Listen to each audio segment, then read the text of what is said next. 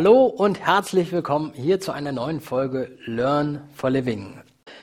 Ich bin heute alleine, kein Gast, kein weiterer Moderator an meiner Seite oder Katharina, die über weitere Lerncoaching oder beziehungsweise Lernmotivationstipp informiert. Wir haben nämlich sehr viele Zuschriften bekommen aus den verschiedensten Folgen heraus. Das heißt, wir haben Fragen bekommen zum Thema Zeitmanagement, zum Thema Aufstiegs-BAföG, aber auch ganz gezielt zum Thema Prokrastination und natürlich haben wir in der Redaktion dann beschlossen, beantworten wir diese Fragen dann via Mail individuell. Ja, natürlich auch. Aber wir haben auch einzelne Fragen einmal mitgebracht, wo wir denken, dass sie hier gut wären, um sie im Podcast zu beantworten, damit ihr auch ein Gefühl dafür habt, Mensch, diese Frage habe ich mir auch schon gestellt, die habe ich mich aber gar nicht getraut so zu stellen und die hätte ich ganz gerne mal beantwortet und die beantworten wir hiermit im Podcast. Wie ihr könnt unter podcast@ ehv-fernstudium.de an unserem Podcast Learn for Living auch gerne eure Fragen stellen, auch ganz gezielt einfordern, wenn wir mal weitere Folgen zu einem bestimmten Thema drehen sollen. Und könnt gerne auch Zuschriften, sei es Feedback, sei es Fragen, sei es aber auch ganz einfach nur motivierende Schulterklöpferchen für mich hier beim Podcast einmal gerne schreiben unter podcast.ehv-fernstudium.de, damit wir weitere Folgen gerne in eure Richtung oder beziehungsweise in eure Adresse hier adressieren können und damit ihr weitere Folgen und um euer Thema noch mitbekommt. Bei den Zuschriften habe ich eine Vielzahl von Zuschriften zum Aufstiegs-BAföG erhalten, die ich auch gerne beantwortet habe, wo ich aber eine Frage mitgebracht habe von Sabrina, die sich hier nämlich mit einer Aufstiegs-BAföG-Frage an uns gewandt hat, die ich gerne einmal vorlesen möchte. So, Sabrina schreibt nämlich, ich habe die Folge zum Aufstiegs-BAföG von Anja und dir gehört und habe dazu eine Frage. Ich mache seit geraumer Zeit über den Europäischen Hochschulverbund den Personalfachkaufmann, Schrägstrich die Personalfachkauffrau. Im Zuge der Fortbildung ist es notwendig, dass man den sogenannten Ausbildereignungsverordnungsschein, kurz ADA-Schein, erwirbt, um die Ausbildung erfolgreich über die IHK abschließen zu können.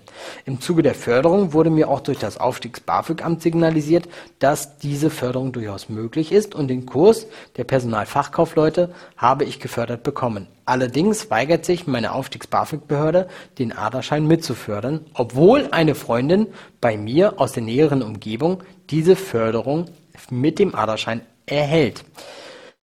Was kann ich tun, um eine Förderung auch noch für den ADA-Schein zu bekommen? Also, grundsätzlich ist es so, und das muss man immer so definieren. Es gibt natürlich Verordnungen für, für des Bundes, beziehungsweise na, bei dem Aufstiegs BAföG ist es so, dass es eine formal juristische Voraussetzung dafür gibt und dass die Grundstatuten nach dem Gesetz über das Bundesministerium für Forschung und Entwicklung festgesetzt werden und dementsprechend hält sich auch das, das Ministerium daran und die einzelnen Institutionen, also der Ämter des sogenannten Aufstiegs BAföG. Ist jetzt ein langer Satz gewesen, bedeutet im Umkehrschluss aber Folgendes. Beim jeweiligen Aufstiegsfortbildungsgesetz oder beziehungsweise beim der jeweiligen Aufstiegsfortbildung gibt es immer Richtlinien, an die sich das BAföG-Amt hält und die, die zur Förderung dann führen. Wenn du jetzt hier schreibst, du machst die Personalfachkaufleute und der Kurs wird gefördert, dann entspricht er formal juristisch den Grundzügen, die gefördert werden. Das heißt, er hat ein Zeitkontingent von 400 Stunden, du bist Arbeitnehmer und überschreitest nicht einen gewissen Grundbetrag und zusätzlich dessen dazu weist du auch noch regelmäßig deinen Leistungsstatus nach, sodass hier die Förderung weiter fließt. Beim ADA-Schein haben wir aber eine Herausforderung. Der Aderschein ist nicht Grundbestandteil des Kurses, sondern er muss zusätzlich gebucht werden. Und diese zusätzliche Buchung schließt eigentlich den Hauptbestandteil, also die Förderung der Personalfachkaufleute ein, aber die Förderung für den Aderschein aus. Der erfüllt nämlich nicht das Merkmal die 400 Stunden, sondern ist ein Zusatzkurs, der eigentlich im Vorfeld oder im Nachgang auch noch absolviert werden könnte, ohne dass er gefördert werden musste, als grundlegender Bestandteil des Kurses.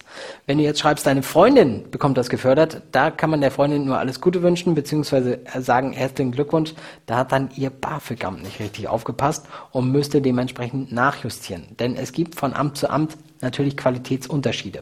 Und wir raten unseren Teilnehmern natürlich auch immer den Aderschein beim Personalfachkaufmann, Fachkauffrau als Förderungssumme mit einzureichen, damit er anerkannt wird. Das muss das BAföG-Amt aber nicht fördern.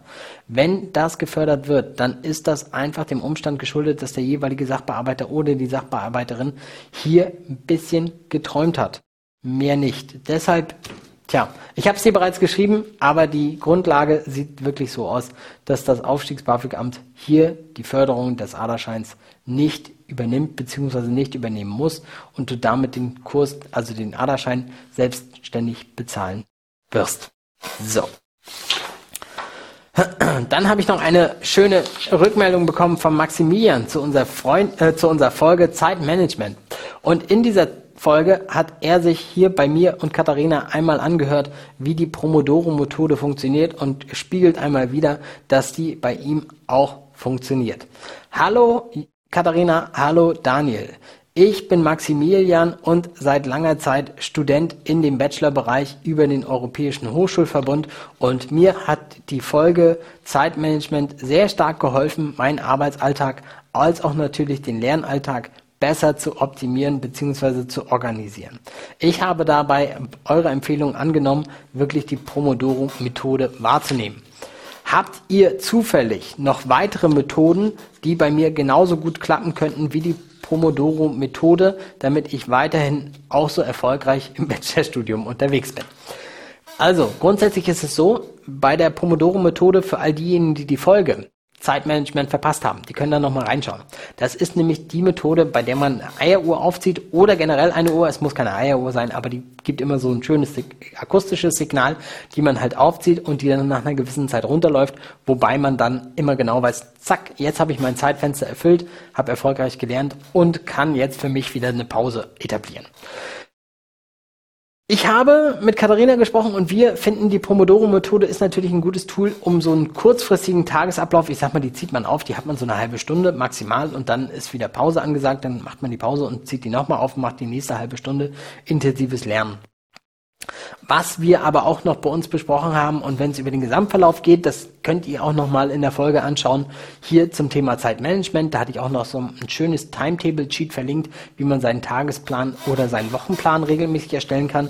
Das wäre dann wirklich so effiziente Gestaltung, was so Time-Blocking oder beziehungsweise Time-Boxing angeht. Da versucht man halt wirklich so ganze Wochen oder wirklich ganze Blöcke wie Montag, Dienstag, Mittwoch, Donnerstag und Freitag in verschiedene Lernbereiche einzuteilen. Und diese Lernbereiche helfen oder unterstützen dann auch, wenn man die visuell oder gerade farblich markiert, beim Lernen als solches. Wenn die Pomodoro-Methode für dich, Maximilian, am besten funktioniert, dann behalte die ruhig auch bei. Ich würde das wahrscheinlich an deiner Stelle genauso machen, weil das einfach ein guter Garn für mich ist. Ich habe ein Tool, von dem ich weiß, das funktioniert. Grundsätzlich ist aber auch so, was bei mir immer ganz gut geholfen hat, ist die Eisenhower-Methode oder das Eisenhower-Prinzip, wo man wirklich so in einem Diagramm auf Y-Achse aufmalt, Mensch, wie viel oder wie dringend ist das Projekt? Wenig dringend, mittlere Dringlichkeit oder ganz dringend und dann im weiteren Verlauf dann auf der X-Achse einmal aufzeichnet, welchen Zeithorizont das in Anspruch nimmt. Das Ganze teilt man dann in vier Felder ein und trägt dann entsprechend die Termine um, beziehungsweise die Aufgaben, die man hat, halt wirklich umzutragen. Grundsätzlich, das ist auch etwas, was ich hier mit Katharina nochmal weitergeben möchte, keine Kontrolle ohne Ziele. Das heißt, wir brauchen immer Ziele, die wir auch kontrollieren können, die sich auch messen lassen, damit wir wirklich den Erfolg von so einer Methode einmal garantieren können. Grundsätzlich ist aber auch so, für diejenigen, die das ganz zeit- und unabhängig gesteuert natürlich machen. Probiert einfach sonst gerne mal, ähm, Maximilian hat es hier geschrieben, die Pomodoro, Pomodoro-Methode einmal aus. Es klappt wirklich besser, man hat mehr Leistung und den Kopf auch frei für andere Sachen, wenn man das Lernen einmal abgeschlossen hat. In der Hinsicht, wie gesagt, danke Maximilian für deine Zuschrift, für dein Feedback hier zu unserer Zeitmanagement-Folge. Weitere Tools bzw. Timeboxing, Time-Blocking-Methode kann ich gerne nochmal in den Show Notes verlinken, dass ihr das auch nochmal einmal ganz gezielt anschauen könnt, um zu wissen, welche Methoden gegebenenfalls für euch noch funktionieren können. Wir hatten ja auch gesagt, Eat the Frog, das ist zum Beispiel hier beim EHV intern eine sehr, sehr gute oder vielseitige Methode, die eingesetzt wird. Also sich dem schwersten Projekte gleich zu Anfang widmen, die Kröte einmal fressen, wie man so schön sagt, und dann hat man am Tag mehr Zeit für weitere Dinge oder kann seine Ressourcen noch weit breiter einsetzen, als nur durch diese eine Aufgabe, die man sowieso vor sich hergeschoben hat. Dann haben wir noch eine Zuschrift bekommen von Julia. Und Julia hat Prüfungsangst. Die hat nämlich unsere Folge gehört hier zum Thema Prüfungsangst und hat uns jetzt geschrieben. Lieber Daniel, liebe Katharina. Hallo, mein Name ist Julia und ich habe über eine Freundin, die bei euch studiert, die Folge Prüfungsangst gehört. Ich bin im zweiten Versuch einer Prüfung und möchte gerne nicht den dritten und letzten Versuch wahrnehmen müssen, hier die Prüfung auch zu versemmeln, sondern habe mir professionelle Hilfe gesucht, um die Prüfungsangst zu bestreiten. Gibt es aus eurer Sicht noch weitere Dinge, die ich unternehmen könnte, um die Prüfungsangst in den Griff zu bekommen? Es verfolgt mich schon fast mein ganzes Leben. Ja, ähm, Julia, das hat uns ein bisschen, oder beziehungsweise das ist etwas, was natürlich nicht wenigen Leuten passiert, was natürlich in der Vielzahl der Fälle auch natürlich schwerwiegende Folgen haben kann, auch mit der Auswirkung auf die jeweilige Prüfung. Es ist bei Prüfungsangst wirklich zu beachten, ist die jetzt lebend? In welcher, also was löst bei dir diese Prüfungsangst überhaupt aus? Ist es die reine Klausur? Ist es schon der Gang zum Prüfungsraum? Also wie sind da die Bedingungen als solches? Das habe ich aus der E-Mail, die du uns geschrieben hast, nicht richtig rauslesen können. Ich hatte dir bereits eine Antwort geschrieben.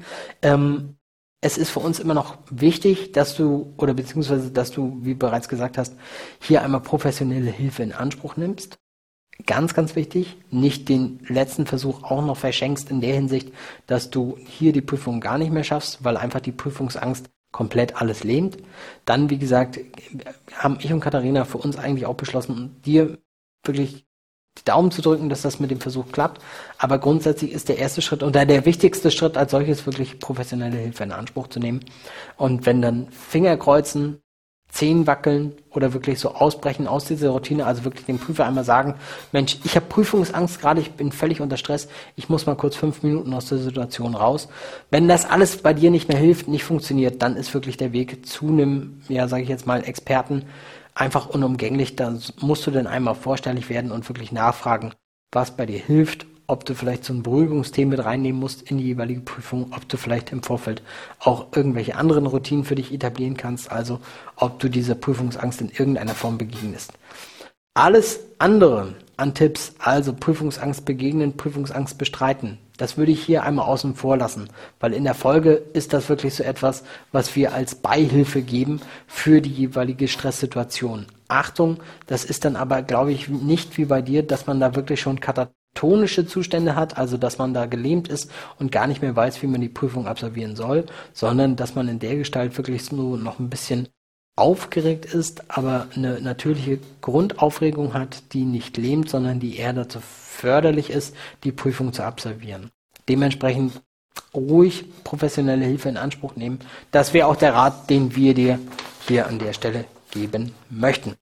So, damit sind wir schon wieder fast am Ende dieser Sendung angelangt. Ich bedanke mich bei allen, die hier an podcast.ehv-fernstudium.de ihr Feedback, ihre Fragen, aber auch Empfehlungen für nächste Sendemöglichkeiten gegeben haben. Ich darf dementsprechend nochmal ganz gezielt darauf hinweisen, dass wir gerne für alle Vorschläge offen sind, was Folgen angeht, was auch das Thema angeht, dass ihr gerne uns von euch neue Folgen wünscht. In der nächsten Folge geht es nicht um Fragen und Antworten rund um das Thema Podcast, sondern da drehen wir eine neue Folge, Katharina und ich zusammen mit einem neuen Thema. Was wird noch nicht verraten? Das bleibt ein kleines Geheimnis. Ihr dürft euch aber wieder freuen. Viel Spaß jetzt mit dieser Folge, beziehungsweise ich hoffe, es hat euch Spaß gemacht mit dieser Folge. Ansonsten die nächste Folge im November gibt es dann wieder mit Katharina und mir. Ich wünsche euch alles, alles Gute. Bis bald.